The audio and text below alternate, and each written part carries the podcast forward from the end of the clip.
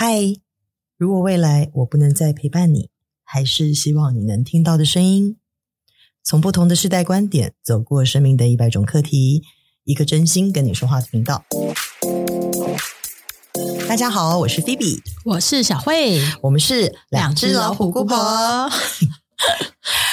那个，我最近遇到一个同事哦，嗯，他跟我讲说，呃，因为我不是去年做过一次那个清水辟谷嘛，就是在上海，呃呃，所有人静止两个月的时候，对 对，就是嗯。呃我在那个时候尝试了一次清水辟谷，嗯，那可能很多人没有听过什么是辟谷哦。嗯、其实辟谷是一种呃道，就是传传承是来自道家啦，就来自道家的一种养生、嗯、或者是养心的一种方式。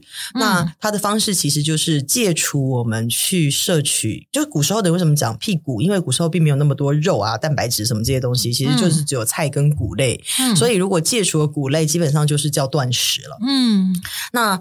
呃，清水辟谷呢，它其实真的是呃，就是不吃任何的东西，只喝水。然后我还记得，我曾经看过我一个朋友，当时他去做这件事，然后我还跟他说：“我觉得你真的是疯了吧！”我那时候也不知道什么叫屁股，然后我说：“你是疯吗？为什么会有这么大的动力？”嗯、后来他告诉我说，他其实是基于一开始的时候是基于一个呃身体的需要，他其实是有胃病，然后就是呃中医是有尝有建议他可以这么去尝试。嗯、然后我想说，不吃东西你身体会变好。反正当时我就听他讲这些东西，我就觉得你在讲什么东西，我都听不懂。嗯。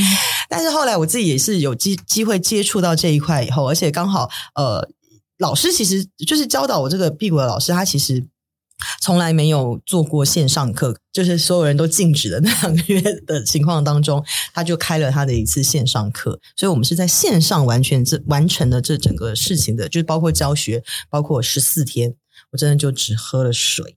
然后这也太难了吧？对，其实我跟你讲，我现在想起来我都觉得难，但当时哦，真的不知道哪里来的想法，然后我就真的完成这件事情。那这十四天当中，其实呃前三天就是纯水，没有任何其他的东西。然后呃第四天到第十一天的时候，我们是有喝那个红枣枸杞水，嗯，但只能吃喝水哦，不能吃哦，那就让肚子都扁了。太痛苦了吧？这我等一下可以来跟你分享。那后面的七呃第八天到第十四天，其实是有喝这个山药冲水。只要你只能喝水，不管什么冲水，把奶粉冲水我都没办法。我跟你讲，我自己觉得我真的很棒，也很神奇的一件事啊。在因为那时候不是大家都不能出门嘛，我我跟我一起同住的朋友，他们家人，他们就是都他们三个是都不会煮饭的。嗯，我还要天天煮三餐给他们吃。哇！那煮的时候不会偷吃一下？完全不会，完全不想。真的，我当时就有一个非常大的一不知道哪里来的力量，我就很想要去完成这整件事情。然后你刚刚问到我说会不会饿？真不会。怎么可能？我跟你说，我也不相信。但是真的，就是它其实是，就是这个辟谷，并不是说只是叫你要每天会待在那里，什么都不要做，就只要不吃东西而已。嗯、不是，就是它其实是有要要，就是要练早功啊，练晚功。它有很 这个练功有，比如说很 有有冥想啊，有轻微的运动啊，然后还有包括这个要去踩天地气。对啊，不，这不是一个辟谷说，不是不是一个辟谷说明课程啦。我只、哦、今天我想要跟大家分享的是说，你知道吗？我之前不是抽烟吗？嗯，我从二十岁开始抽烟，嗯，嗯，然后一直抽到呃那一年应该是我去年应该是二四八，嗯，对吧？一个我跟在我身上已经二十八年的习惯，嗯，我在我清水辟谷之后，而且我在辟谷的过程当中哦，我一直不断的每天都在想，嗯，我好想喝咖啡哦，嗯，我好想要谁能克制啊？但是真真是因为老师已经跟你这样说了，然后。事实上，当然也跟因为那个时候烟也非常非常难取得，那是要高奢物件哦。嗯，所以你反正你就我就也没有去，就是因为这这十四天你就是真的什么都不可以，不可以抽烟，不可以咖啡了吧？所以，我才跟你说，我现在想起来，我也觉得自己好棒哦，好棒，真的好棒。嗯，但我要跟你讲非常神奇的事情哦，而且这件事情也是我去做这个屁股这件事情啊，我觉得我最大、最大、最大的人生收获，就是说真的，其实你也知道，我从来以前我就没有想过我要去戒烟。嗯，对，我就觉得，哎呀，好不容易养成了一个习惯，然后反正也没造成我什么问题嘛。对，嗯，而且，而且。而且医生都跟我说，就是我抽的这个量这么少，嗯。嗯，你就先别断然的戒掉吧，嗯，对，因为它跟对你的身体也是可能会有一些影响的，嗯，对，你的身体可能已经习惯于就是香烟里面的一些物质，可能断然戒掉还是有影响，所以我就一直没有去做过这个想法，就一直没有有过这个念头跑出来。但很自然的事情说，在这十四天中，虽然我一直不断的想这件事，然后等到第十五天的时候，可以抽烟，对吧？嗯。然后一到那天晚上，我朋友就跟我讲说：“哎、欸，今天怎么到第十？今天你可以抽烟，你怎么都没有想要抽烟？”嗯嗯、那我才惊觉说：“哦，对耶，我怎么会忘记这件事情？”然后我们两个就跑去阳台，就很兴奋的开始点，然后点上这烟了之后，我抽了一口，然后我心里当时就心头一惊，然后就再试一下，我想说。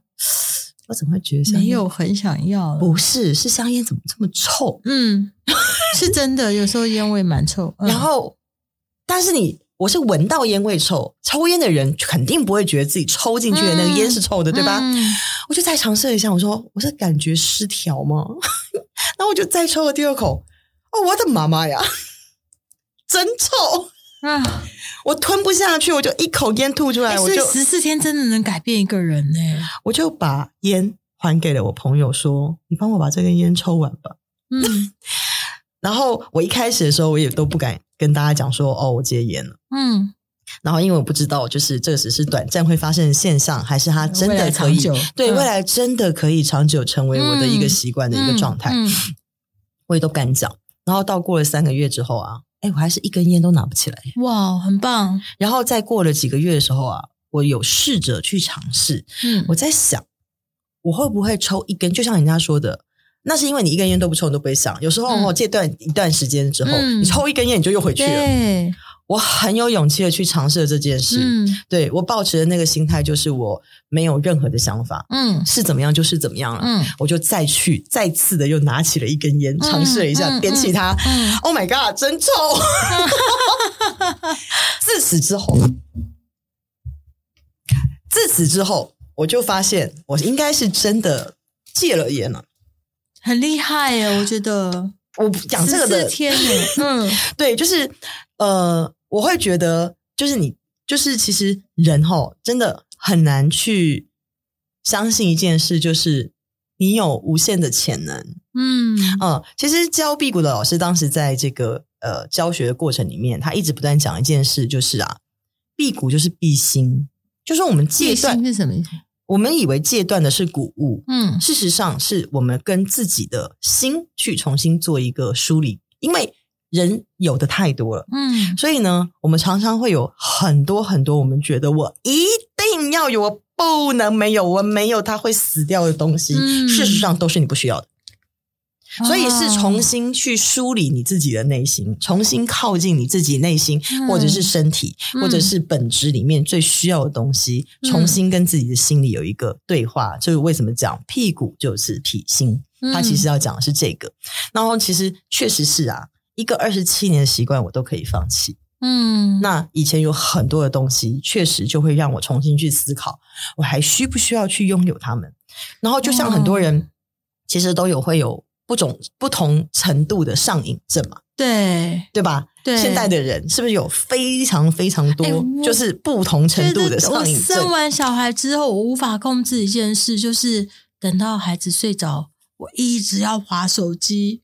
滑到我，就是手机砸到脸上，真的确定我要睡着。我觉得这个还稍微比较能够理解，嗯、就是说你会认为你要保留一个呃，让这个这段时间是属于你自己的，嗯，你不是完全的只有小孩的，嗯，对。然后你会觉得可能透过手机，呃，可能你的这些 social media 可以让你觉得跟世界还有连结，对，对吧？就就这个是稍微可以理解的。嗯、但我觉得我要讲的是说，你知道有很多人的这种上瘾症啊，他是。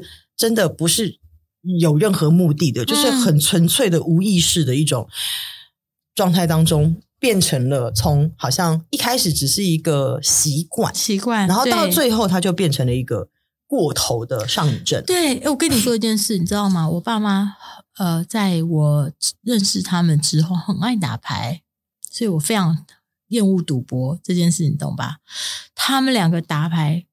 打到一个状态是什么？就是后来，因为我妈妈就是就是花了很多时间精力去赌博，然后我就限制了他们的行为。嗯，然后那当然就是在我有行为能力跟养全家人之后，然后我就跟他们讲，就是说这个以后超出哪些范围的钱我不付了，嗯，那不行了，然后怎样怎样怎样，经历过几年的时间，他们两个因为没办法这个能力再去以往的那个牌桌上去赌博了，对不对？嗯，嗯，他们两个怎么样呢？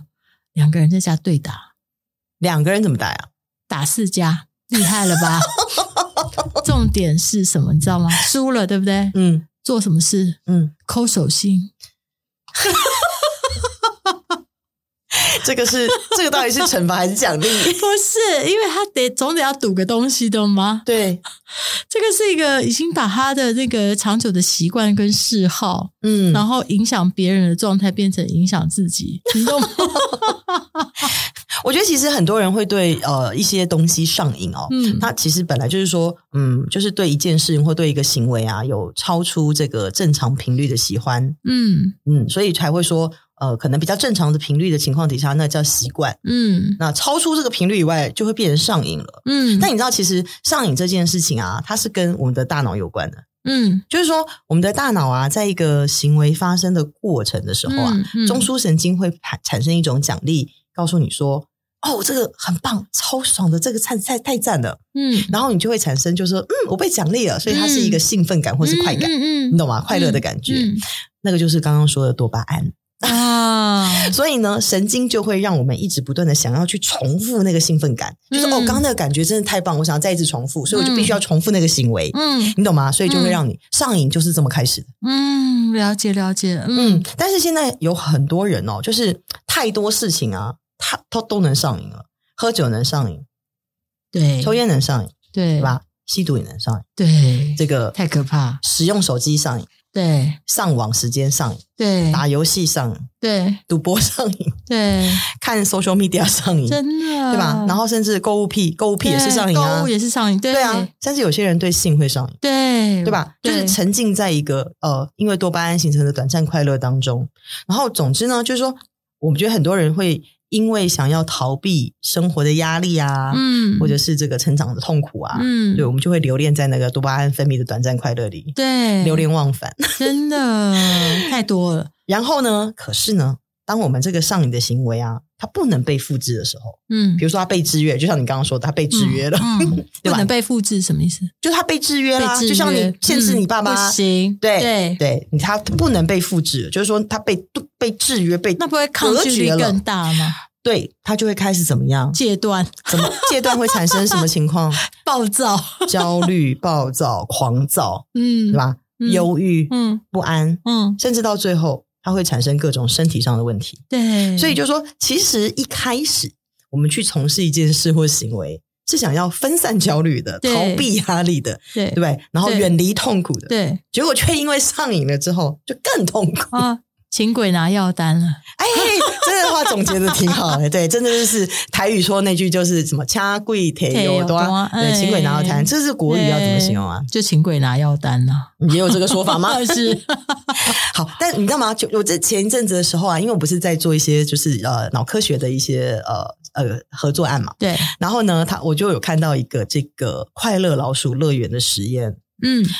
应该蛮多人看什么老高或什么其他都看过。哎，没有，我跟你讲，老高我是从第一集开始跟的，什么总裁啦，什么大师兄啦，小屋啦，对，然后马连姐，我都是从一开始，我真的讲，这些人的一开始，我就是一直铁粉到现在。是快乐老鼠实验，我没听过任何人讲，真的哦，真的，讲一下，讲一下，讲一下，讲一下。好，就是说，就是有一个快乐老鼠的实验室啊，就是说，它是它其实是要确认一件事，就是说，当人哈或者是动物，你的内在需求和外在需求，嗯，同。同时都得到满足的时候啊，你是会不会对一件事情或一个物质上瘾的？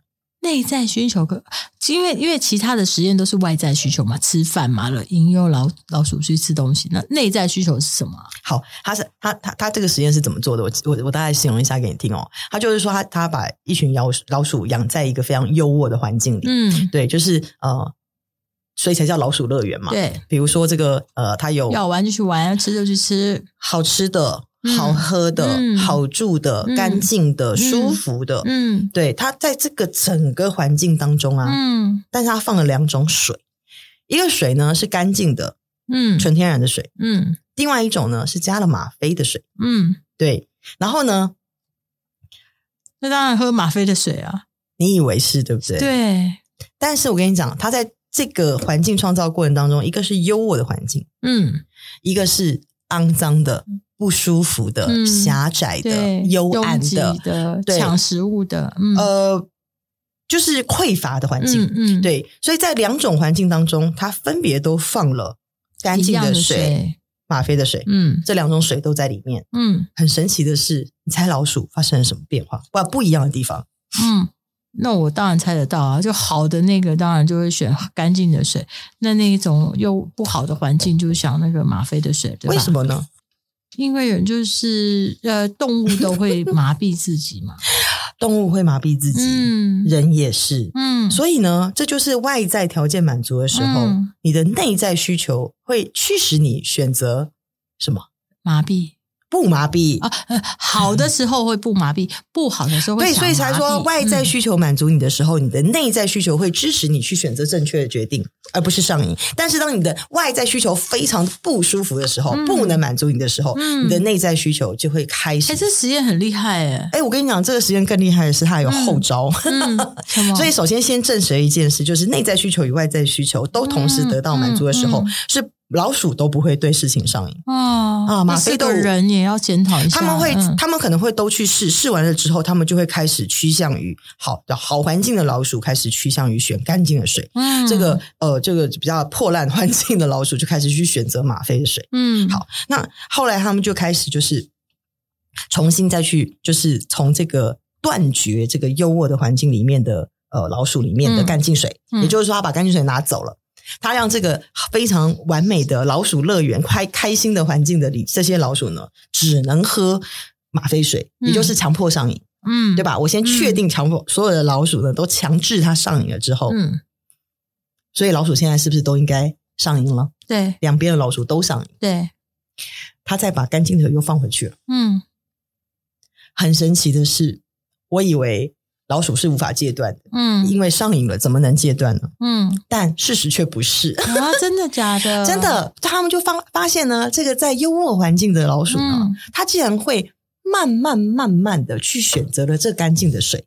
当然，在过程当中，因为戒断是有过程的，嗯，它是会选择吗啡水、干净水、干净水、吗啡水，嗯，但是最终哦，它就慢慢慢慢调整它自己的身体、嗯、之后，它会选择喝干净的水。嗯，哎、欸，这个我相信呢，你知道吗？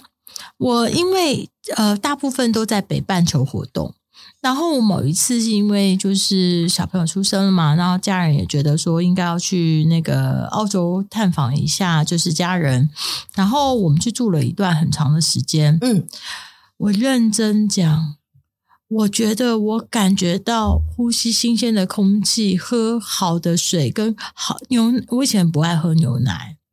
然后居然觉得牛奶好好喝哦，不会想要一天到晚开冰箱拿啤酒，你知道吗？真的。你知道，像我们在那个呃辟谷的过程的时候，老师也会有推荐说，哪些水它是比较具有能量的。那因为呃当时物资取得不是这么容易嘛，嗯、所以他们就后来讲说，就是说这样子吧，就是大家至少有一个基本的理解，就是因为你会有这个在各地方不同的嘛，每个人能取得的水源就不一样。嗯、就是说，你尽量去选择矿泉水，哦、嗯，不要选择蒸馏水，因为蒸馏水就是是完全零零、物质的，对，就是、嗯、就是无好无坏的一个状态。但矿泉水才还是有所谓的能量的。然后就是，哎，这很妙哎。对，然后像像我们自己在学这个所谓正念的过程里面哦，嗯、在学这个正念的一些呃正念冥想，或者是这个正念呃自我关怀的这样一个课程里面，嗯嗯、其实也都会开始去学。就是很多学过正念的人，有接触过的人，就会就会知道有一个叫做正念饮食，嗯，这样子的一个测试，嗯、你知道吗？嗯，它也不是，它也不是测试啦，就是说，嗯，我们通常哦，哎，刚好你桌上有一个东西，嗯，你你把它打开。哪一个？呃，就是这个，就是这个罗汉果，就把它打开。就说大家家里也可以去做这个试验，你可以拿到手边一颗很简单的，然后最好这个东西小小的，比如说是一颗红枣啦，或者是一个果干呐，对，或者是一颗葡萄干啊什么的。好，先听听听一下这个顺序哦，嗯、就是待会儿会让你把它放进你的嘴巴里，嗯、可是请你不要咬，不要咀嚼，你就先放进去，嗯嗯，对，然后先把它放进去，嗯，我们可以把这些东西放到我们嘴里面，嗯，然后我们开始去感觉它，嗯，感觉它是什么味道，嗯，不要咀嚼哦，嗯，感觉它是什么香气，嗯。也去感觉一下，说这个东西在你嘴巴里面滚动的时候，它是什么样的口感？嗯，然后慢慢的给自己一点时间，都感觉完了以后，你可能轻轻的用舌头让它转一转这个这个你的在口里面的食物，嗯、去感觉一下它这个呃物体在你的舌头里面呈现一个什么样子的一个形状、呃、感觉、质感。嗯，好，那到这个部分的时候，如果你已经有更多更多的感觉出来的时候，嗯、你可以轻轻的咬一。点点，嗯，对，轻轻的咬咬它，哦，它是什么样子的软硬度呢？嗯、感觉一下它对你造成了一些什么样子的这个、嗯、呃味道散发出来了吗？跟刚刚有不一样吗？嗯、好，我这因为不知道前面就是听众有没有去做这样一个练习，嗯、总之就是我就想问问你，你现在有没有感觉这个东西跟你平常吃这个东西的感觉是完全的不一样？是，哎，我跟你说，你讲这个我上过一堂课，因为之前因为要去拍很多不同的人。拍了一个美食家，他是上了一堂巧克力的课。他一堂课只发给每一个人一片巧克力，然后这一片巧克力，你起码要吃它半小时。其实这个跟我刚刚说的那个意思差不多，样对对，是一样的。对就为什么？因为我们因为物生活里面出现了太多的物质，嗯、然后出现了太多的刺激，嗯、所以我们会需要有更强烈的刺激，一直不断提升我们的那个所谓多巴胺给我们的快乐感。嗯，对。但是其实一直无止境的去追求这些刺激啊，它并不能够真的支持我们的生活。嗯，对。所以如果说你也有一些就是。因为过度造成的上瘾的行为，你想要重新去改变的时候，嗯，首先你可以去想想，连老鼠都知道，就是快乐老鼠的实验已经告诉我们了嘛，嗯嗯、就是内在需求跟外在需求，当它是一致跟平衡的时候，跟一致的满足的时候，其实我们人都一定会选择是好的、正向的、干净的东西。嗯、那如果你现在在你的生活当中啊，其实你对你自己并没有那么的满意，或者是说你还是有想要逃避的麻烦。然后这个呃，想要呃，暂时不是那么想要面对的问题，嗯，然后呃，我们通常就会选择是开始去找一些依赖啊，希望让我们自己透过这些呃行为啊，呃嗯，这种上瘾的行为，嗯，对吧？然后可以给自己一些，嗯，呃舒缓。或者是给自己一些解压的空间，嗯、但事实上，这些上瘾的行为其实并不能克服我们这种问题。嗯，你懂吗？嗯、就它，它不但不能造成、不能解决我们这种问题，而且它其实会让我们越来越不断的想要用依赖的方式解决一件事。对对，对，所以有些时候，为了要克服这种不良的状态和习惯啊，我们其实反而得付出更千百倍的代价 去解决这个问题。对，那如果你开始觉得说你自己的习惯啊，或是某种嗜好哈，是有点过头了，嗯，那其实你有感觉到过头，嗯，那也就是你开始已经看见了。嗯、当你看见的时候，它就是一个机会，嗯，你可以真的去回到自己的生活里面去观察一下，就是说到底哪一个部分好，或者会让自己有长期产生困扰的问题，嗯，或者是说有什么麻烦是在。是我会不自觉的想要去延后处理它，对。那这些事情就是，其实就是真正造成你压力的压力源，嗯，是要去解决那个问题，而不是逃避那个问题。因为只有真正的去找到形成问题的那个本质的理由，你想要改变的整体状态，才能够真正的去改变它。那当你的这个状问题得到解除的时候，你的你你开始能够。不会因为问题而困扰，是去真正的感觉到我满足、我快乐、我幸福了。嗯、那在这个状态当中，不就是我们说的内在已经达到了满足？嗯、那你想要去解决一个不良嗜好的成功率，吼，才有可能会大大的增加。哎，所以回过头来讲，就是说，其实反过来说，如果会选择这些不良嗜好，或者是说其他逻辑的。东西是不是因为内心的焦虑或其他的问题没有被解决，你才会往这个方向走？如果你的环境整体是感受到爱或其他的逻辑的时候，是不是就不会这样做？嗯，我想小白鼠的实验，幸福呃快乐老鼠乐园的实验已经很明确的给大家答案了。哎、嗯，真的，对的，嗯，好啦，那这就是我们今天想要跟你说的话。非常感谢你的收听，我们下次空中再见喽，拜拜，拜。